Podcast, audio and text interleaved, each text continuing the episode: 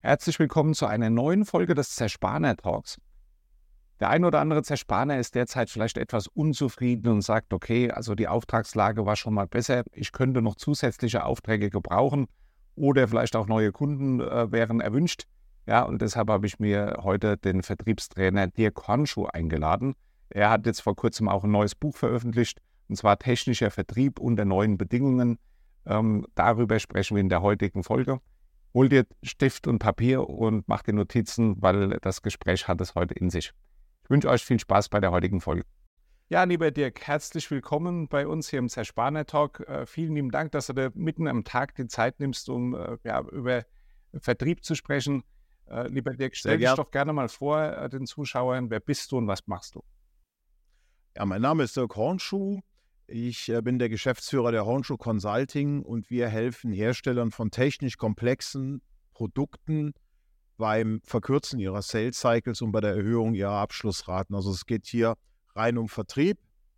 Äh, man könnte auch sagen, wir machen Vertriebsprozesse effizienter. Es geht ja nie um Bohrmaschinen oder Schrauben, sondern immer ähm, um ja bei technisch komplexen Produkten viel erklären, viele Meetings oder mehrere Meetings, aber auch ein großes Buying Center, viele Entscheider, die musst du abholen und so.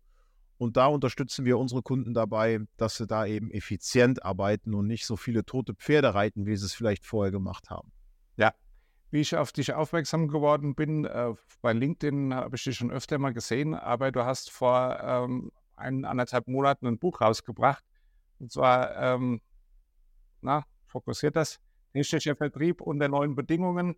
Ähm, beschreib doch gern mal, um was geht es in deinem Buch und was sind die neuen Bedingungen?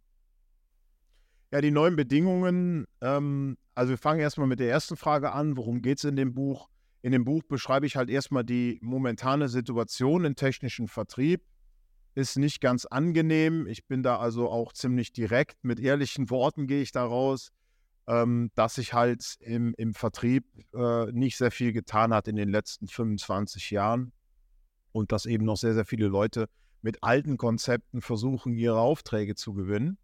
Meistens endet das dann da in Preiskämpfe oder, oder sonstiges, weil der Kunde halt nicht weiß, okay, wen soll ich ihn jetzt nehmen? ähm, das ist das eine.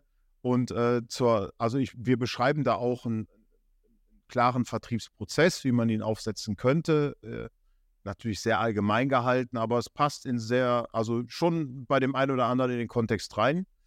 Ähm, ja, und die, die, äh, die äh, andere Frage war nochmal, sag mal kurz, was war die andere Frage? Die, was die neuen Bedingungen sind. Die neuen Bedingungen, ganz genau. Ähm, gut, wir nehmen den Podcast gerade auf im Februar 2024 und ähm, wenn man jetzt mal so nach draußen schaut, dann ist das jetzt nicht gerade die tollste Zeit. Das bedeutet, ähm, sehr, sehr viele Unternehmen sind vorsichtig, was Investitionen angeht und wir wenden uns ja jetzt nicht nur an ähm, Vertriebler von ähm, ich sag mal, Maschinen und dergleichen, sondern wir haben auch Kunden, die zum Beispiel eine ganz normale Zerspannungsdienstleistung anbieten, verlängerte Werkbank, nehmen wir sie mal. Und ähm, in der momentanen Zeit äh, tauchen beim Kunden natürlich ganz andere Fragen auf, als in Zeiten, wo es einfach gebrummt hat wie die Sau, wo jeder einfach genug Geschäft machen konnte. Jetzt wird halt überlegt, warum sollen wir das tun? Sollen wir es überhaupt tun? Ja, und wenn ja, mit wem? Ne? die Kriterien, die haben sich halt, ja, ich will nicht sagen verändert, sondern erweitert. Ne? Wenn es um Investitionsgüter geht beispielsweise, da muss man einfach sich vor Augen halten, dass das Geld viermal so teuer geworden ist wie noch vor zwei, drei Jahren. Und das äh, bedeutet, die Kunden, die denken da schon ein bisschen länger drüber nach, sollen wir jetzt hier eine neue Maschine kaufen oder nicht. Ne? Aber auch wenn ich jetzt Zerspaner bin und suche da neue Kunden, der Kunde hat ja schon einen äh, Partner, mit dem er zusammenarbeitet. Und er fragt sich jetzt, naja, warum sollen wir den rausschmeißen? Ja.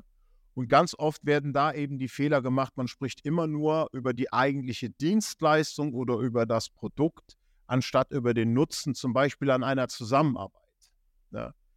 Und da helfen wir in dem Buch so ein bisschen, da jetzt unter den neuen Bedingungen einfach bessere Geschäfte und mehr Geschäft zu machen. Ja, ja. Ja gut, ähm, sag mal, die meisten Zerspaner, gerade in der verlängerten Werkbank, die haben eher so den Fokus äh, mehr in die Maschine rein, in der Werkstatt. Äh, da ist die Dienstleistung oder die Produkte irgendwo zu, zu produzieren. aber mit äh, ja, Vertrieb haben sich die wenigsten ja mal intensiv auseinandergesetzt. Also von dem her ähm, soll das mal hier so ein ja, kleiner Wink mit dem Zaunfall sein. Äh, beschäftigt euch mal mit diesem Thema. Ist ganz klar, äh, weil wenn ihr dann irgendwo mit einem professionellen Einkäufer über Aufträge verhandelt und ihr halt euch noch nie in einem Thema äh, fit gemacht habt, dann äh, habt ihr natürlich tendenziell schlechtere Chancen. Ja, es wird keiner auf die Idee kommen, eine Maschine zu kaufen und würde sagen, okay, habe ich mich noch nie mit auseinandergesetzt. Ich, äh, wir haben gesagt, die Steuerung ist ganz einfach. Äh, das würde niemand tun, aber die meisten machen sich halt selbstständig, ähm, versuchen halt irgendwo nach so, so ein bisschen nach dem Bauchgefühl äh, Aufträge zu bekommen und äh, wundern sich dann, wenn das äh, nur mäßig erfolgreich ist. Ähm, du betreust ja mehr Kunden, auch die, äh, ja, ich sag mal, komplexere ähm, Maschinen oder so verkaufen, also nicht nur das einfache Drehen-Frästeil. Was sind denn so die, die, äh, die Themen, die du siehst, wo du sagst, okay, die laufen tendenziell falsch oder könnte man verbessern? Was sind so die, die typischen äh, Fehler, wo, wo man da so die Fettnäpfchen mitnimmt? Also wir teilen es einfach mal ein in zwei äh, Gruppen. Ja, wir haben also auch Kunden, die zum Beispiel, wie ich gerade sagte, ja auch schon die, die, die klassischen Zerspaner, die quasi ihre Zerspannungsdienstleistungen anbieten, vielleicht auch in einem speziellen Bereich, was weiß ich, Zerspann von Inkunel oder ähm, eben äh, egal. Also äh, die, die suchen halt da Kunden und wenn, wir haben zum Beispiel einen in der Schweiz, den betreuen wir da ganz gut, der ähm, hat sich vor einem Jahr selbstständig gemacht, hat dann am Anfang natürlich von bekannten Unternehmen sozusagen seine ersten Aufträge bekommen. Das reicht dann aber ja irgendwann nicht mehr und dann geht es ja los. Wie komme ich jetzt an neue ran? Und wie kommuniziere ich das auch, dass es für den, ja, vielleicht Interessenten, der ist ja noch kein Kunde, für den Interessenten äh, Sinn macht, sich mit mir mal zu unterhalten? Und wenn ich jetzt eine Anfrage kriege, also jetzt der konkrete Fall, wo wir dann quasi einsteigen wollen, wie schaffe ich es, dass der Anfragende merkt, Mensch, da habe ich aber jemanden, der interessiert sich aber wirklich für eine optimale Lösung für uns.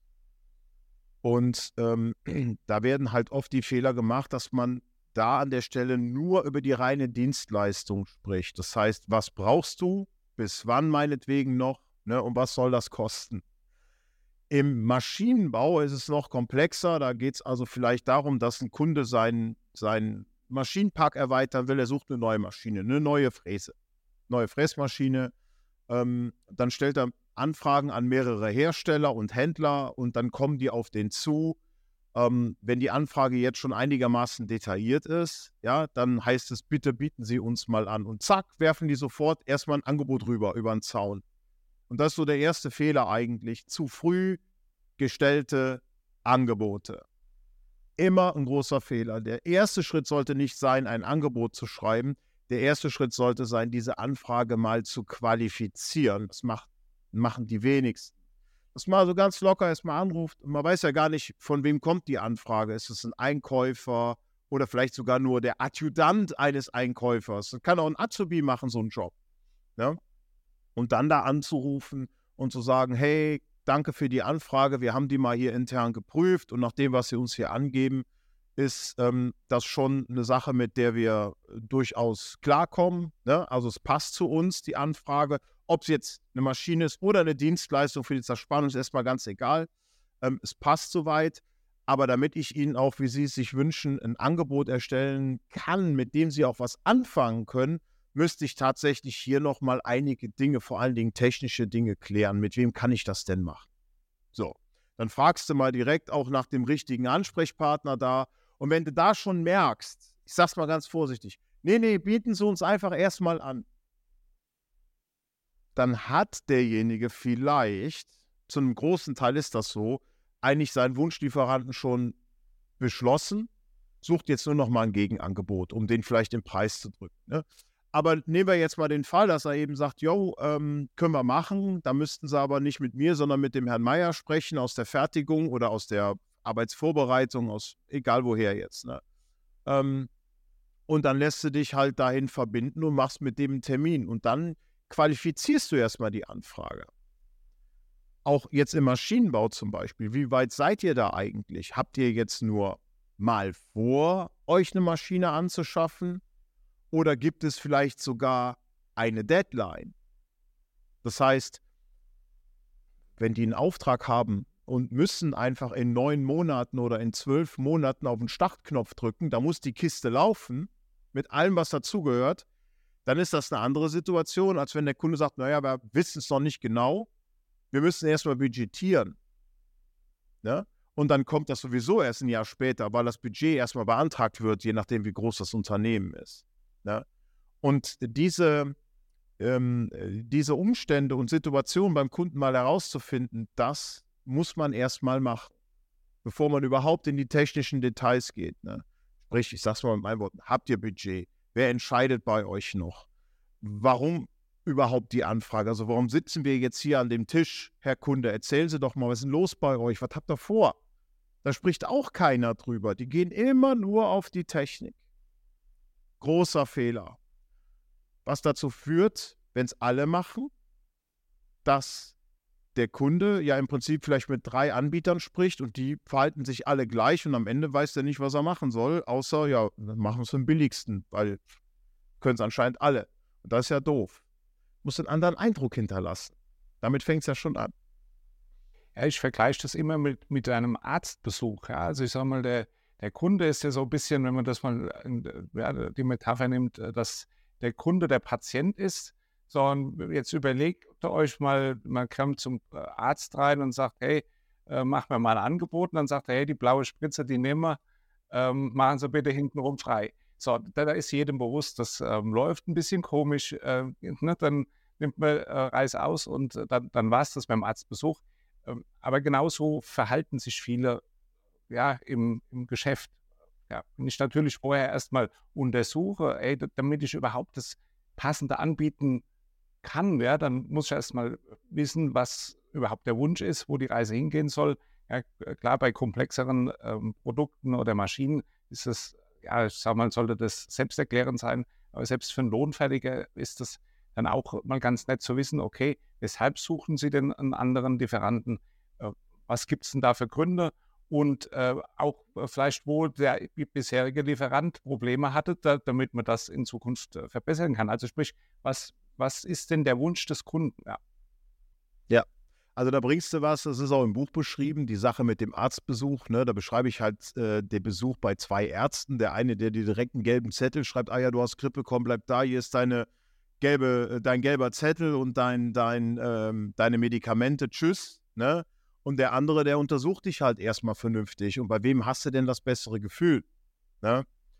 Ähm, das ist äh, tatsächlich eine, eine immer wieder zu merkende äh, Situation im technischen Vertrieb. Ja, dass man zu schnell im Prinzip und zu tief in die Technik eintaucht und ähm, spricht mit dem Kunden nicht richtig über seine Motivation. Und jetzt gehen wir mal nicht in den Maschinenbau, sondern wir bleiben einfach mal bei einem, bei einem Lohnfertiger. Ja? Und ähm, der akquiriert jetzt oder wird vielleicht sogar angeschrieben von einem Interessenten und jetzt gibt es ein Gespräch. Und wie du es gerade so schön sagtest, ist eine tolle Frage.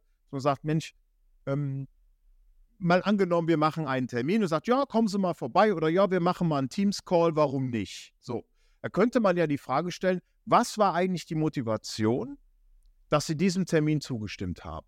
Der weiß ja, was ich anbiete. Und würde ich jetzt mit dem über Topflappen sprechen wollen, hätte er diesen Termin nicht zugestimmt. Das bedeutet, er hat ja irgendwo ein Interesse zunächst mal. Und es kann da sowas sein wie, naja, äh, man weiß ja nie und man muss sich ja immer mal umschauen. Und ne, viele machen halt auch den Lieferanten TÜV, dass sie einfach sagen, gerade jetzt in schwierigen Zeiten müssen wir halt gucken, okay, sind wir mit unserem jetzigen Lieferanten da wirklich gut aufgestellt. Und das muss nicht immer nur preislich sein. Und da habe ich auch mal einen Tipp. Ähm, es ist halt so, die, ähm, der Erfolg, der dauerhafte, dauerhafte Erfolg eines Unternehmens basiert eigentlich auf drei Säulen. Das ist einmal das Produkt selber, das kann dann deine Dienstleistung sein oder wirklich deine Maschine. Ne? Das sind deine Prozesse, also wie du den Auftrag und wie du, die, wie du das alles machst.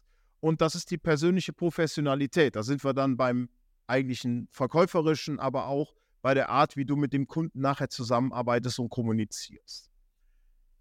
Und wenn du jetzt nur mal eine andere Baustelle aufreißen würdest oder eine zweite, nehmen wir nur die zweite, das Thema Prozesse.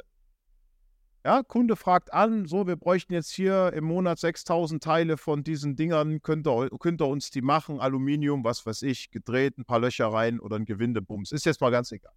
Ähm,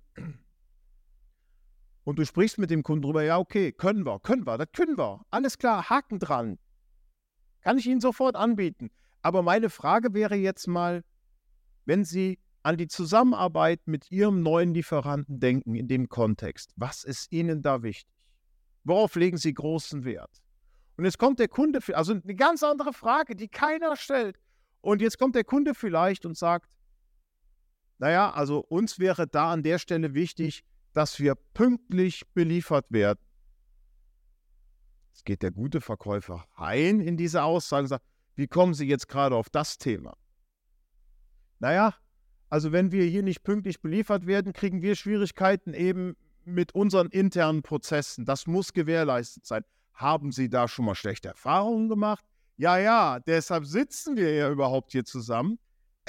Also, weißt du, da hast du auf einmal ein Problem ausfindig gemacht, was überhaupt gar nichts mit der eigentlichen Dienstleistung der Zerspannung zu tun hat, sondern bloß mit, den, mit der Performance bzw. mit den Prozessen.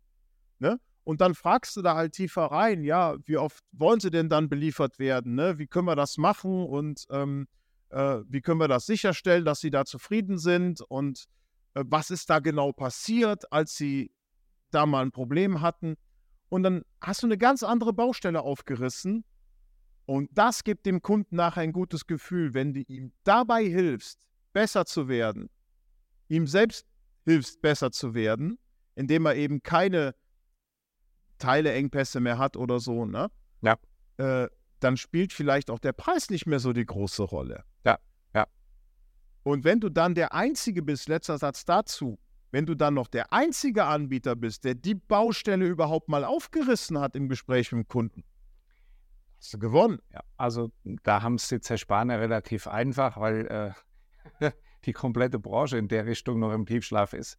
Ähm, ja, da ist, ist es schon einfacher. Aber ich hatte mal vor ein, zwei Jahren ein prägendes Erlebnis mit einem Werkzeugvertreter, der kam da auch ohne Termin, einfach zack, jetzt bin ich da ohne, ohne Anmeldung. So, dann sage ich, jo, ähm, man muss ja auch Zeit äh, dafür haben. So, und dann ging es darum, um, ich glaube, Tieflochbohren oder irgendwas. Also sprich, äh, das, was wir gar nicht einsetzen. Und da hat er die ganze Zeit mit seinem Bohrer rumgefuchtelt und ich habe eine Minute oder zwei gebraucht, ihm zu vermitteln, die Flochbahn ist kein Thema. So, also sprich, wenn ihr zu früh in eure Argumentation reingeht, fragt erst mal nach, was sich der Kunde überhaupt äh, oder der potenzielle Kunde überhaupt benötigt, bevor er dann irgendwo zu argumentieren anfängt. Wie gesagt, die Zerspaner ähm, machen das ja wahrscheinlich gar nicht. Die geben normalerweise ihr Angebot ab und hoffen, ja, drücken die Daumen, äh, dass das von alleine dann klappt. Ähm, es hören ja hier nicht nur Zerspaner oder Lohnfertiger zu, schauen ja eine ganze Menge ja, ähm, Werkzeughersteller oder auch Maschinenhersteller zu. Hast du vielleicht ein paar Tipps für einen Außendienst oder so, wenn du, wenn du sagst, okay, Werkzeuge im Außendienst zu vertreiben, äh, sollten die auch qualifizieren oder wie, wie würdest du denn das vorschlagen? Also wie du es gerade schon sagst, ne, ähm, Werk Werkzeughändler habe ich auch einen, einen, sehr, sehr guten Freund, der ist in der Branche tätig.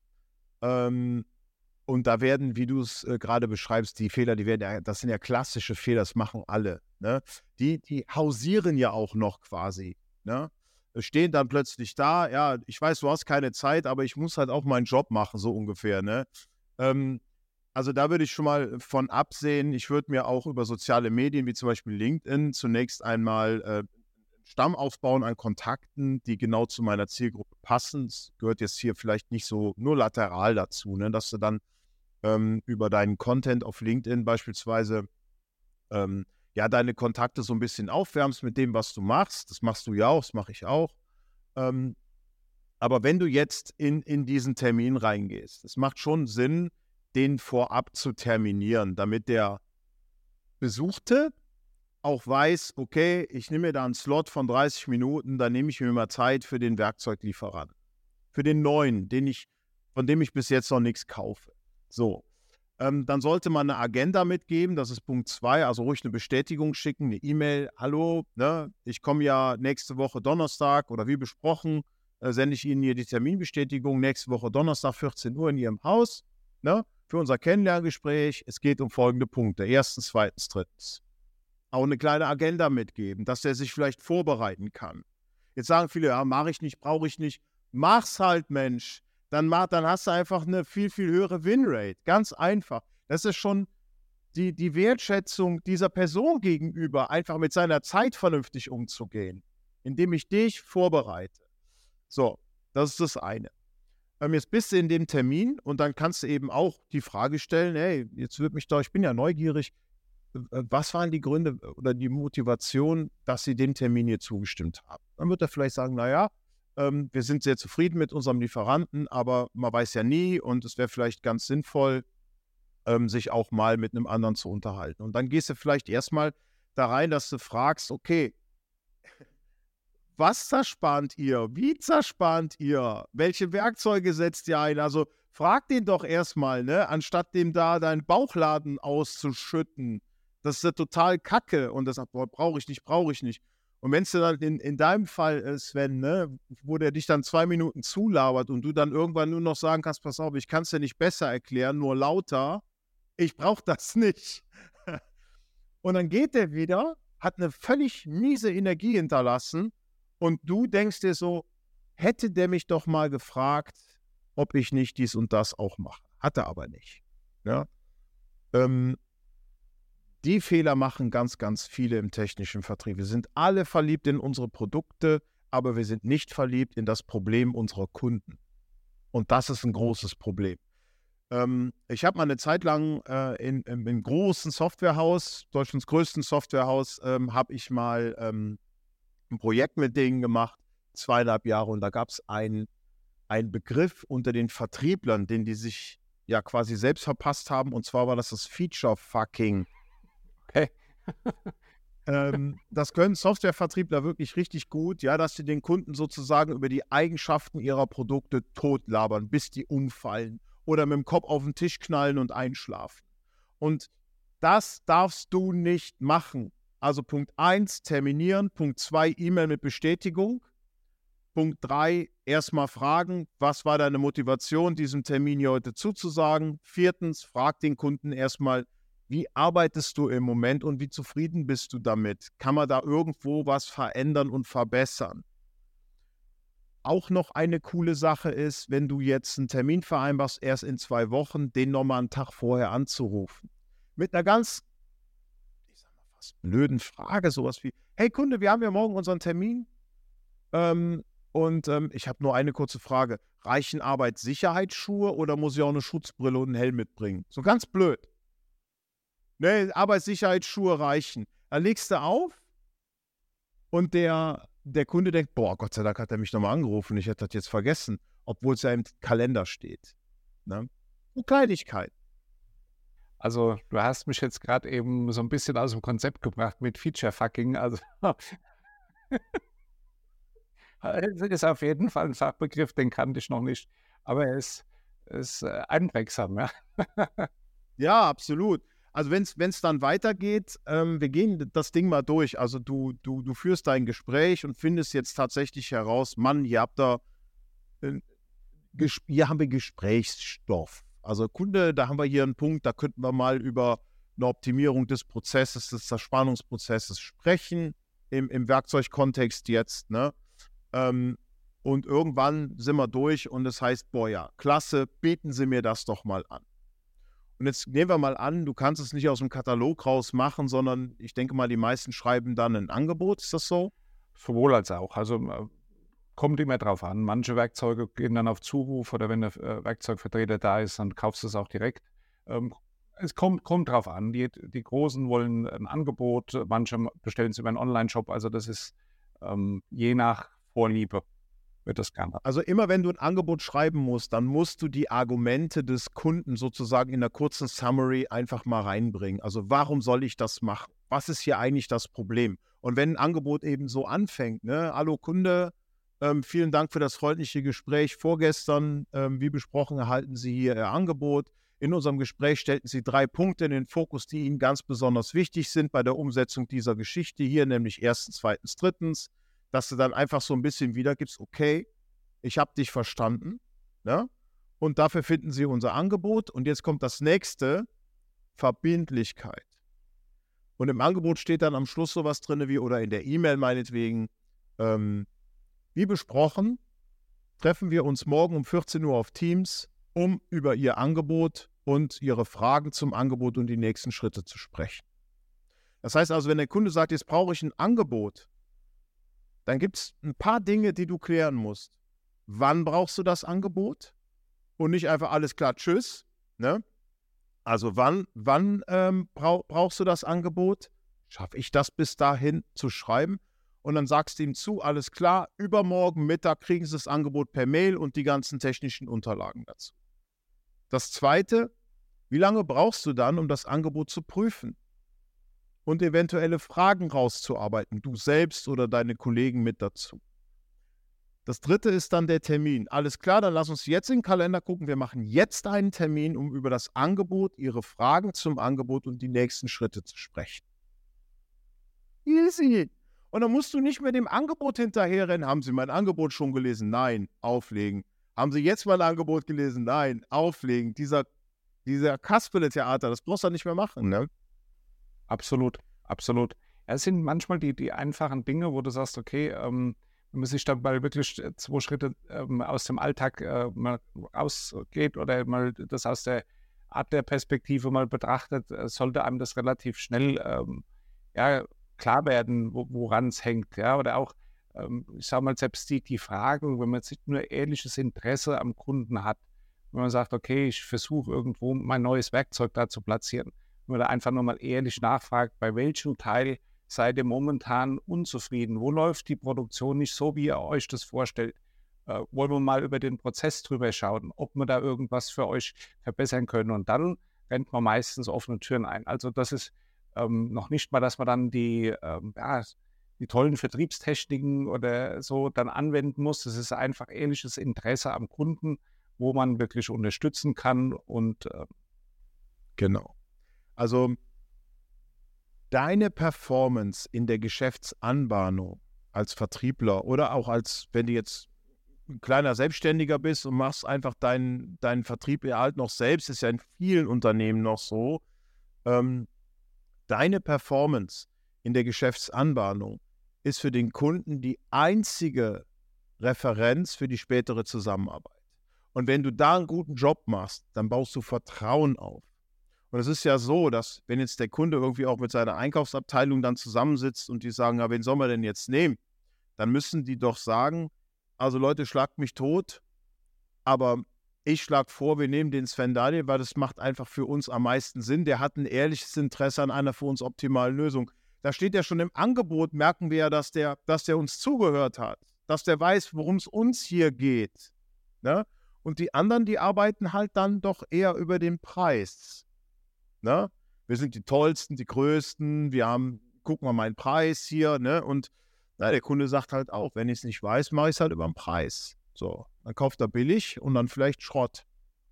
Ja, aber äh, die Einkäufer haben mal eine Umfrage untereinander ähm, ja, getätigt und haben mal äh, ja, sich besprochen oder in der Umfrage ermittelt, was eigentlich die Hauptkaufkriterien sind äh, von professionellen Einkäufern. Und die meisten denken halt, das ist der Preis aber das Hauptkaufkriterium war halt Vertrauen. Ja, und äh, wenn man dann halt irgendwo das äh, mal weiß äh, und das ja erstmal sich vor Augen führt und dann sagt, okay, wenn ich einfach nur ein Angebot rüber mail und melde mich dann tagelang nicht und habe nicht vorher nachgefragt, ist klar, dass dann das Vertrauen ähm, noch oder Luft nach oben hat. Ja. Also was um zum Beispiel ein ganz einfaches ähm, ja, Mittel, um ja, ein gutes Vertrauen oder auch so ein Aha-Effekt mal auszulösen. Also manchmal nutze ich das, äh, die App Loom. Das heißt, da kann, kann man über, über per E-Mail einfach einen Link äh, dann irgendwo ein kurzes Video dem rüberschicken. Das heißt, wenn irgendwo eine neue Anfrage mal kommt, die dann optimal zu uns passt, dann kann man da natürlich ein kurzes Video verfassen. Hier alles richtig gemacht. Das passt wie die Faust aufs Auge. Wir sind Spezialist genau für dieses Thema. Äh, wir setzen uns umgehend dran und melden uns die bis morgen oder keine Ahnung, bis dann dahin und äh, nur, dass sie auch mein Gesicht äh, sehen, wir kümmern uns drum, wir melden uns bei Ihnen. So, und dann hast du sofort so ein, wow, wie sind denn die drauf? Ähm, Effekt, wo, wo, wo, wo man sofort sich abhebt vom Wettbewerb. Und dann ist klar, wenn dann, selbst wenn es dann ein paar Euro teurer ist, ist klar, dass die teurer sind. Äh, die betreiben das ja auch auf einem anderen Level, als das vielleicht der Wettbewerber tut. No? Ja. Ähm, naja, es gibt da so einen tollen Einwand. Also, wenn du wirklich eine richtig geile Performance hinlegst und auf Vertrauen aufbaust, wie du es richtig sagst, es geht letztlich um Vertrauen. Ne? Weil, ähm, ja, wenn die jetzt irgendwo, es geht ja, wir gehen mal in beide äh, Geschichten nochmal rein. Also, wenn ich jetzt äh, Lohnfertiger bin, geht es ja wahrscheinlich nicht darum, was kostet jetzt meine Dienstleistung mehr. Es geht doch darum, was kostet es, den Kunden, wenn er auf meine gute Dienstleistung verzichtet und die zweitbeste oder drittbeste sogar nimmt. Da muss er ja was draufzahlen. Ne? Und ähm, was, was bedeutet das für, zum Beispiel für den Kunden, wenn er jetzt unpünktlich beliefert wird? Was bedeutet das? Da red doch mal mit dem darüber. Ne? Ähm, im, Im Kontext Maschinenbau ist es sicherlich noch mal ein bisschen, oder Automatisierung sind wir jetzt auch viel mit unterwegs. Ne? Ähm, was bedeutet es, wenn du, wenn du darauf verzichtest? Wenn du solche Gespräche mit dem Kunden mal führst, wir nennen das auch Verzichtskosten, mal berechnen in der Automatisierung. Ne? Wir haben jetzt hier einen Prozess, da sind wir im Zweischichtbetrieb immer mit zwei Leuten dran. Wenn einer krank wird, steht die Kiste. Was bedeutet das, wenn die Kiste steht? Erzähl mal, was kostet dich das? Ne? Und ähm, das sind Gespräche, wo du sehr, sehr gut Vertrauen aufbauen kannst. Weil der Kunde eben merkt, Mann, ey, hier stellt mal endlich einer die richtigen Fragen und labert mich nicht tot, wie sein Automatisierungsprozess aussehen könnte. Frag mich doch erstmal. So, frag mich halt, ne? Und da gibt es dann auch Umfragen äh, unter äh, Kaufentscheidern. Das sind jetzt nicht nur Einkäufer, die entscheiden sowieso meistens nicht. Also meistens ist ja so, dass die Einkäufer schon eine Aufgabe haben. Ne? Ey, wir wollen den nehmen, jetzt handel du mal runter. Zum Beispiel. Ne? Ähm, aber anderes Thema. Äh, man hat Umfragen gemacht und demnach bekommen die Vertriebler im technischen Vertrieb zu 76 Prozent von ihren Kunden eine schlechte Note. Das muss man sich mal vorstellen. Also wenn sich vier Anbieter um ein Projekt bewerben, dann hast du drei darunter, die sind scheiße, die performen schlecht. Und wenn du dann der Einzige bist, der es anders macht und der vor allen Dingen auf Vertrauensaufbau auch setzt, größere Chancen. Und es geht dann nicht mehr nur um den Preis. Ne? Klar, du darfst jetzt keine Wucherpreise aufrufen, das ist völlig klar. Ähm, du musst einfach erstmal den Kunden verstehen. Und wenn der Kunde versteht, dass du ihn verstehen willst, dann baut er Vertrauen auf. Das ist eigentlich die Basis einer guten Zusammenarbeit. Ja, absolut, absolut. Ähm, klar, ich sag mal jetzt die Zersparne, ähm, bei denen ist es halt so, weil für den, für den äh, ja, Kunden ist es sehr schwer, da irgendwo Nuancen äh, oder Unterschiede ausfindig zu machen. Und meiste, die meisten Zerspaner stellen sich im Prinzip so auf, wir können, also wir sind spezialisiert vom Einzelteil bis Großserie. Wir können alle Materialien, wir sind spezialisiert auf alle Materialien. Ne? Also so, so, so, so Zeugs erzählen die. Also sprich, äh, die machen einen riesengroßen Bauchladen. Also sie sagen nicht, also sie sagen nur manche spezialisiert, aber die meisten sagen, wir können von dem Material über das, das, das, das, das, von kleinen Teilen bis große Teile, von Einzelteil bis Serie. Schaut erstmal, welche Teile passen bei euch optimal rein. Für was passen, ja, seid ihr ausgestattet, äh, die passenden Maschinen.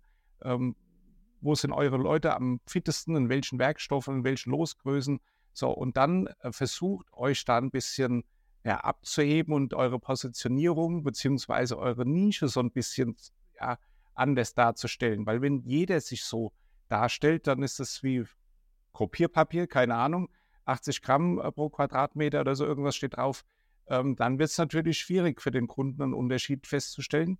Dann kann man das natürlich äh, ja, über das Gespräch noch machen, dass man sich ein bisschen besser ähm, ja, darstellt. Aber äh, wenn dem Kunden von außen gar nicht ersichtlich ist, sie machen alle irgendwo eins, ja, wenn sonst keine anderen Kriterien feststehen, dann nehme ich halt einen Preis und, und suche halt nach dem Preis aus. Ne? Also das ist so das, das Thema, was viele, viele, viele haben. Also der Schweizer äh, ähm, äh, Kollege, der ist, ich glaube, 27 oder 28, ganz junger Fetz, ja, ähm, der spezialisiert sich jetzt gerade auf die Zerspannungsdrehen äh, äh, ähm, ähm, von Inconel. Ne?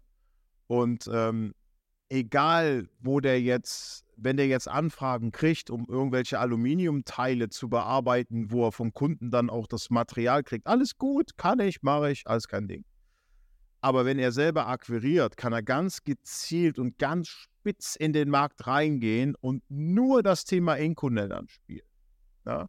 Darauf ist er spezialisiert. Und wenn Sie da jemanden suchen, der Inconel macht, dann sprechen Sie mit mir. Und was der jetzt macht, ist auch auf sozialen Medien wie Instagram ist er sehr aktiv und auch äh, auf LinkedIn ähm, das Thema immer wieder so bespielen, dass die, sobald Inconel kommt, die sofort denkt, ah, da muss ich den anrufen. Der, der macht das. Das ist halt das, was du, was du hinkriegen musst. Das haben wir bei uns ja auch gemacht. Ne? Ähm, klar, ich war irgendwann mal Verkaufstrainer und habe halt auch so andere Sachen gemacht. Ich habe sogar mal mit Versicherern zusammengearbeitet in der Pandemie, habe denen geholfen, hier Online-Beratungen zu machen. Viele konnten das nicht. Ne? Da hat einen riesen Auftrag gehabt mit 400 Agenturen. Hat alles gut funktioniert. Aber ich will jetzt nicht über Versicherungsverkäufer reden. Das ist nicht so eine geile Zielgruppe für mich. Ne? sind sehr speziell. Ähm, direkt wieder verlassen. Ich äh, habe hab halt gesagt, ey, lass uns doch nur auf dieses Ding besinnen. Wir machen einfach nur technischer Vertrieb.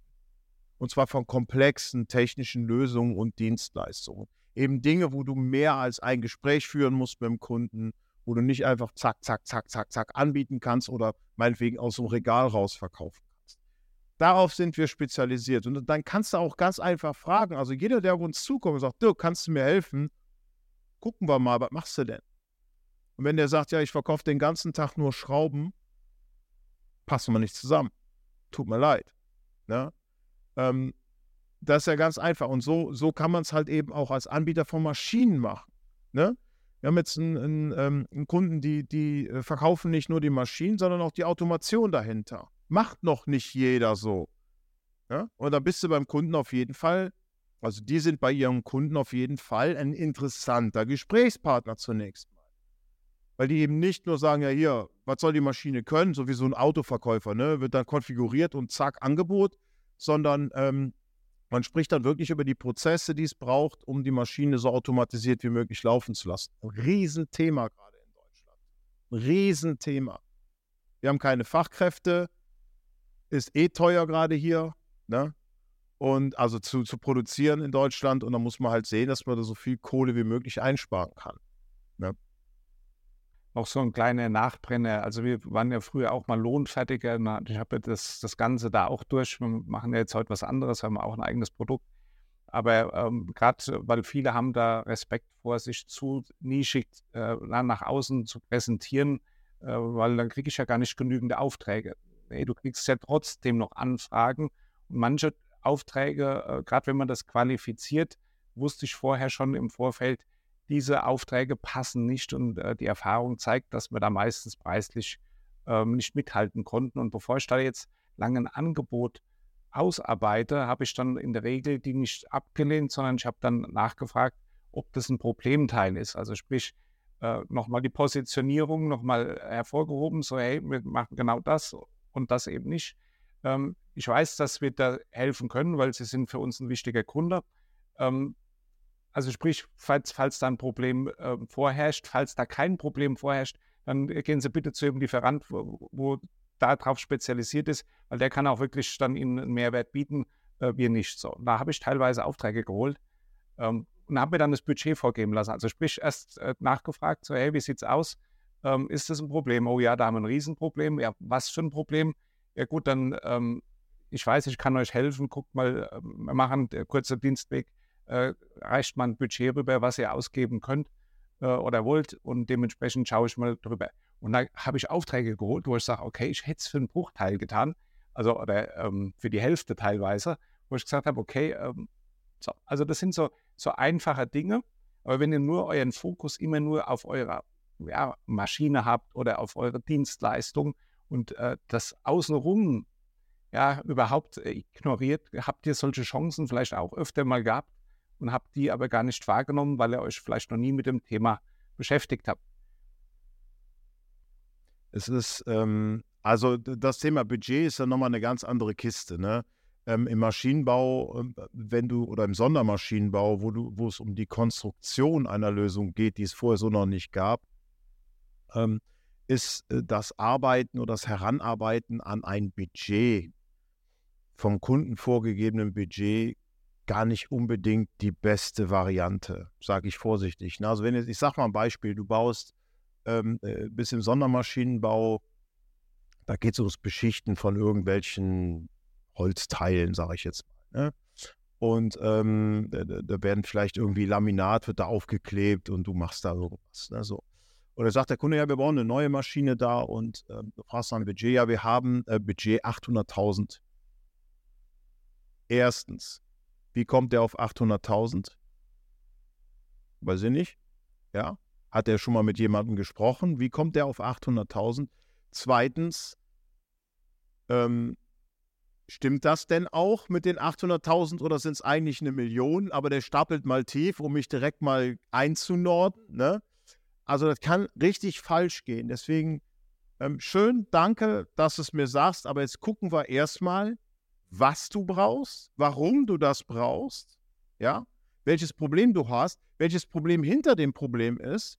Und dann schauen wir mal, wie die Lösung ausschauen könnte, vielleicht auch nur erstmal grob. Und dann schauen wir uns, sobald ich das kann, das ist ein ganz wichtiger Punkt, sobald ich das kann, gebe ich dir auch schon mal ein Budget. So.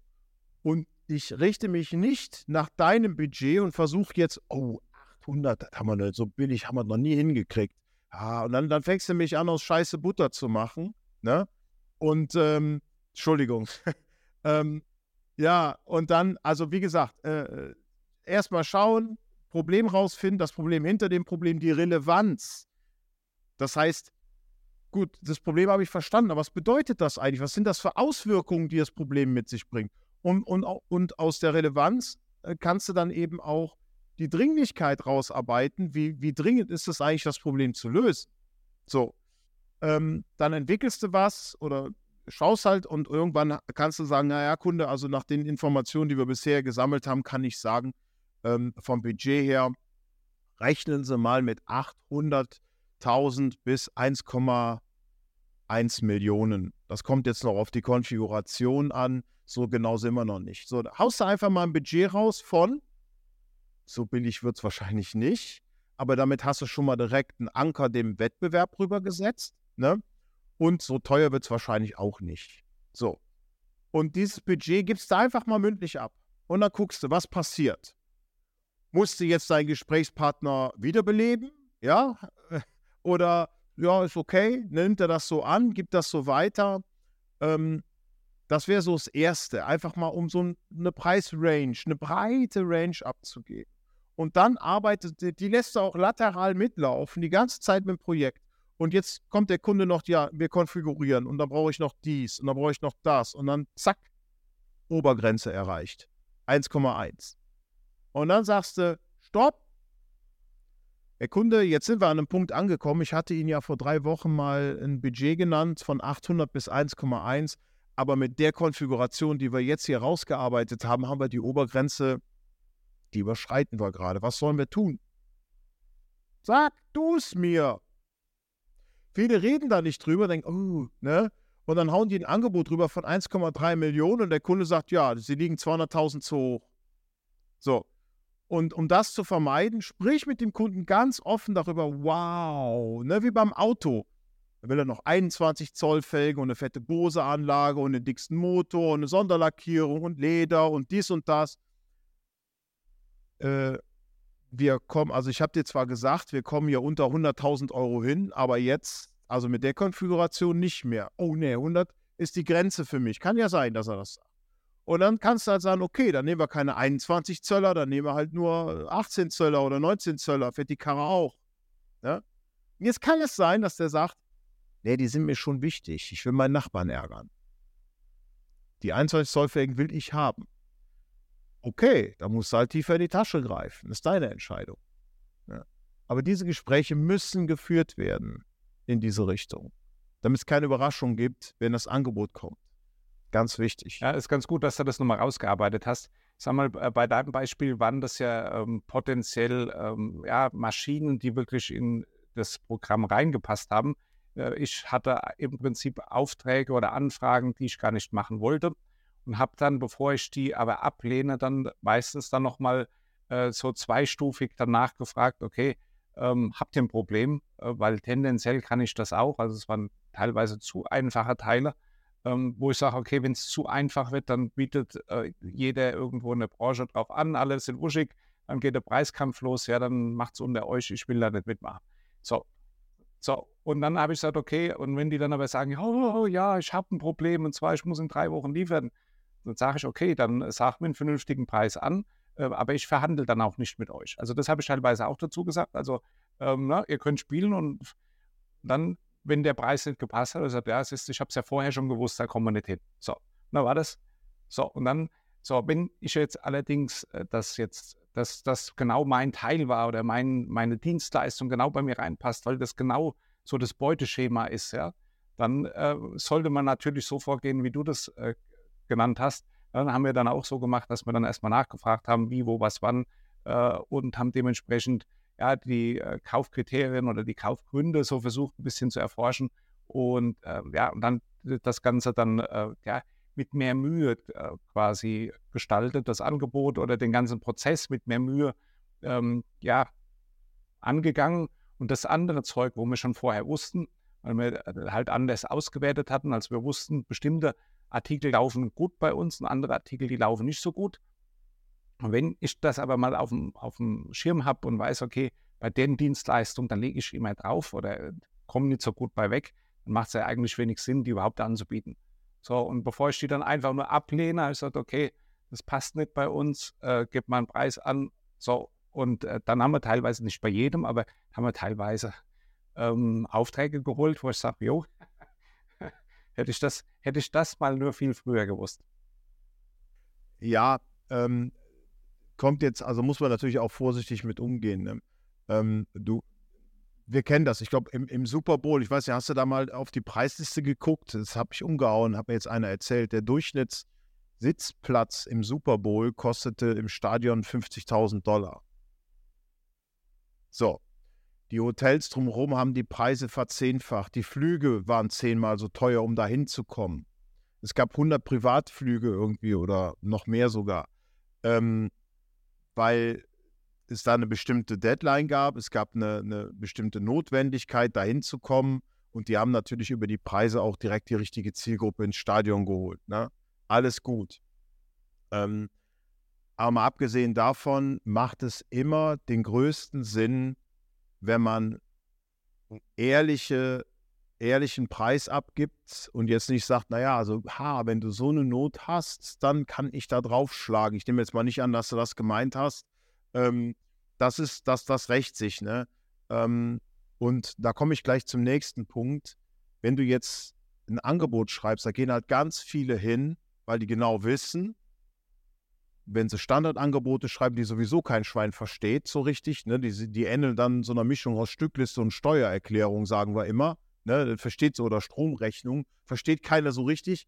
Ähm, der Einkauf versteht die Zahlen, die Technik versteht die Technik, aber ein Außenstehender ähm, dann hauen die da nochmal so 10, 12 Prozent Verhandlungsmarge drauf. Ja, und dann ist, versetze ich mal in die Lage eines Einkäufers.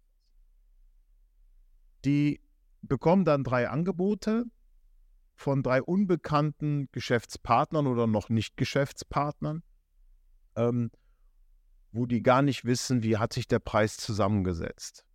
So, und jetzt weiß der Einkauf natürlich nicht, okay, wie viel Verhandlungsmarge hat er da vielleicht reingelegt? Ne? Also wie viel Mallorca-Urlaube sind denn da noch drin? So, also unnötige äh, Preisanpassungen nach oben, nur um besser verhandeln zu können, um am Schluss eben noch das zu kriegen, was man braucht.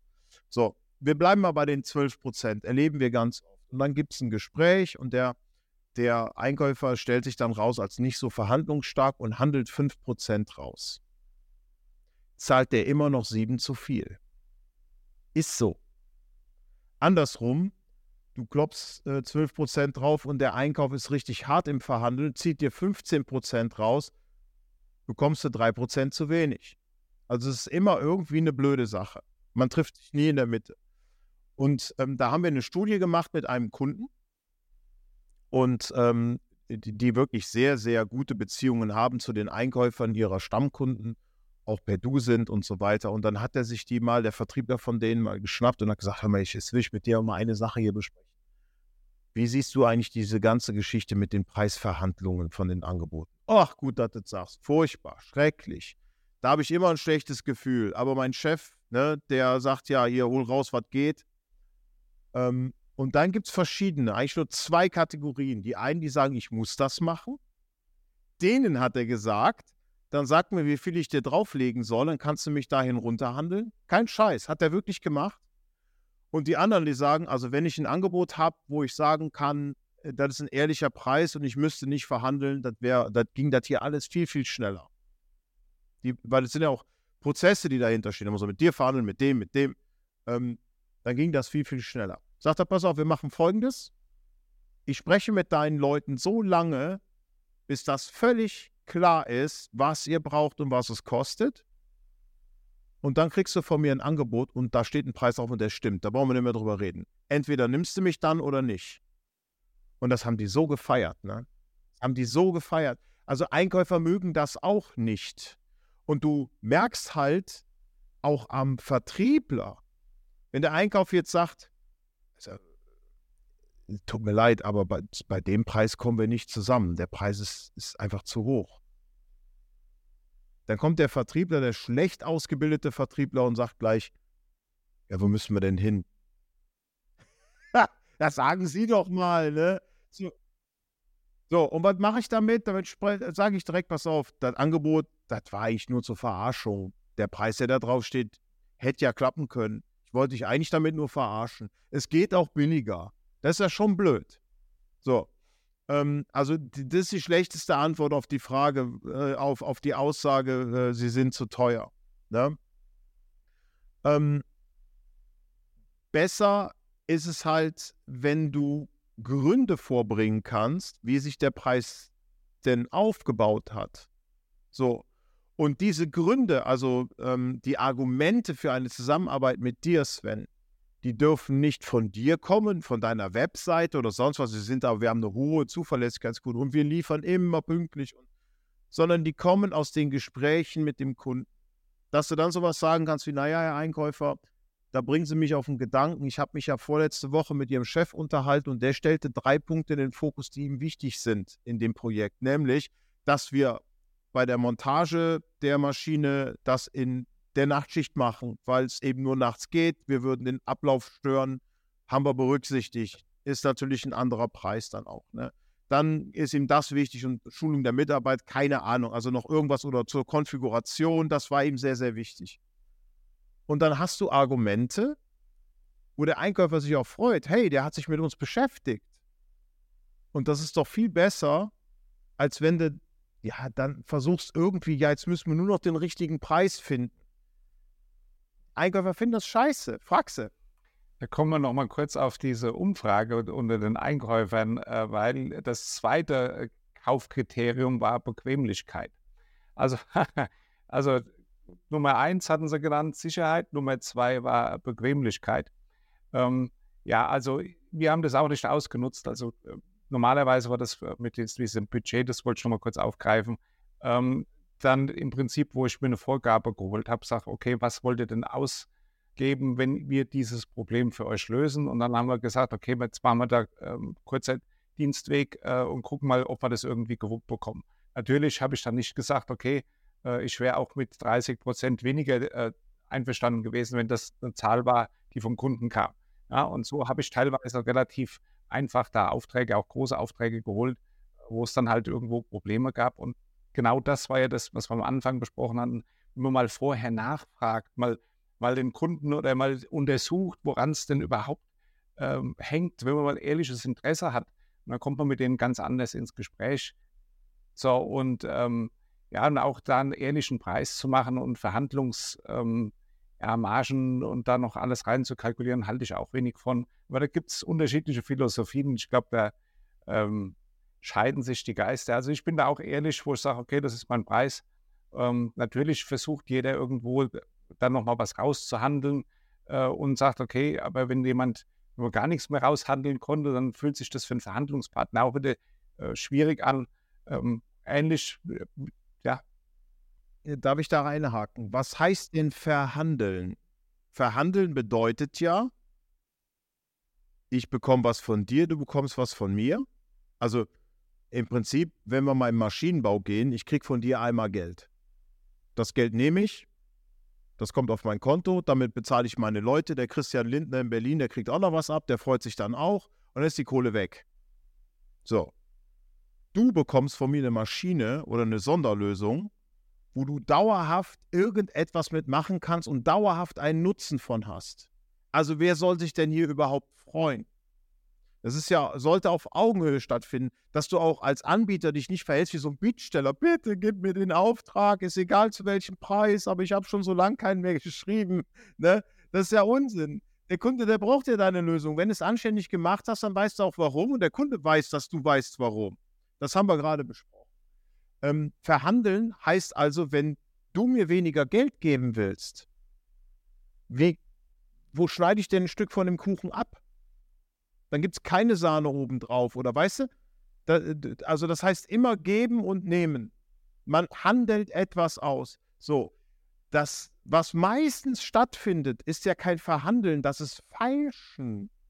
Das ist was ganz anderes. Das bedeutet, die feilschen um den Preis, aber es soll nichts vom Anbieter weggenommen werden. Das ist wie am Bazar. Ne? Du kaufst dir so ein Stoffkamel in Ägypten äh, was kostet. Und dann sagt er irgendwie ja 1000 Euro, ne? so fangen die ja an. Boah, was, ne? ich mit einer armen, kranken Mutter zu Hause, so, ne? kennst du von Das Leben des Brian. Und äh, irgendwie versucht man sich dann in der Mitte zu treffen. Das ist Feilschen.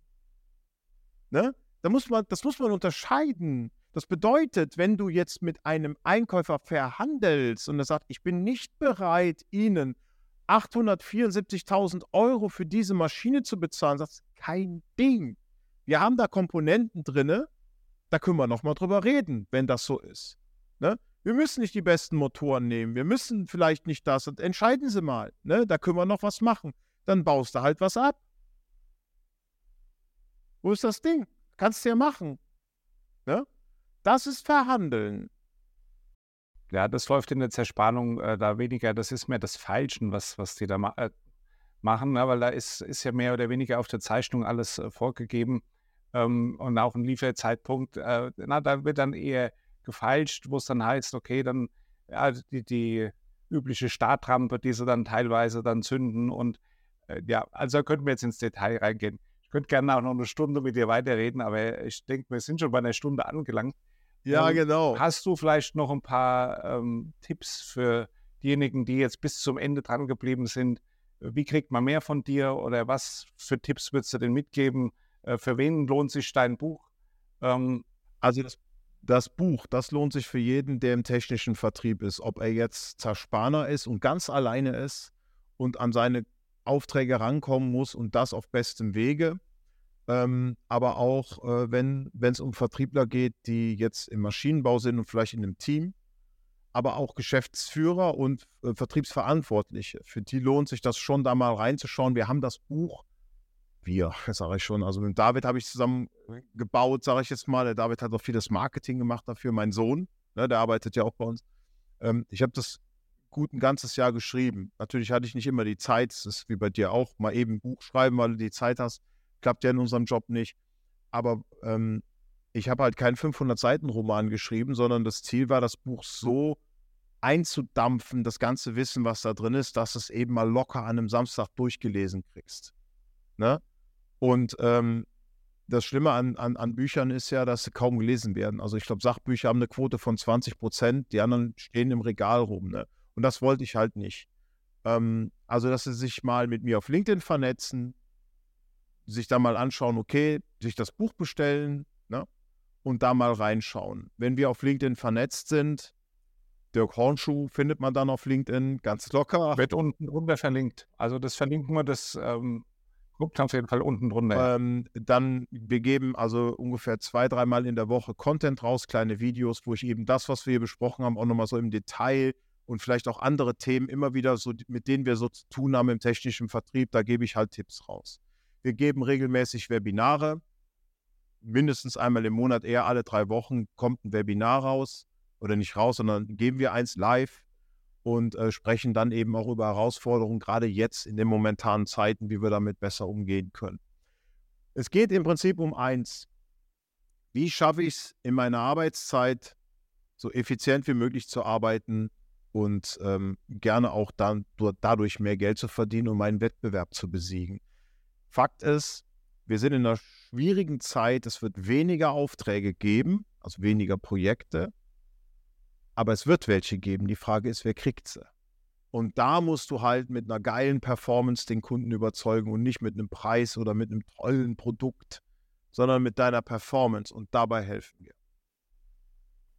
Super Abschlussworte. Ähm, alle Links findet ihr unter dem Video. Vielen Dank, dass ihr so lange zugeschaut habt und bis zur nächsten ja, Folge. Ja, ich danke auch. Ciao, ciao. Alles klar. Ciao.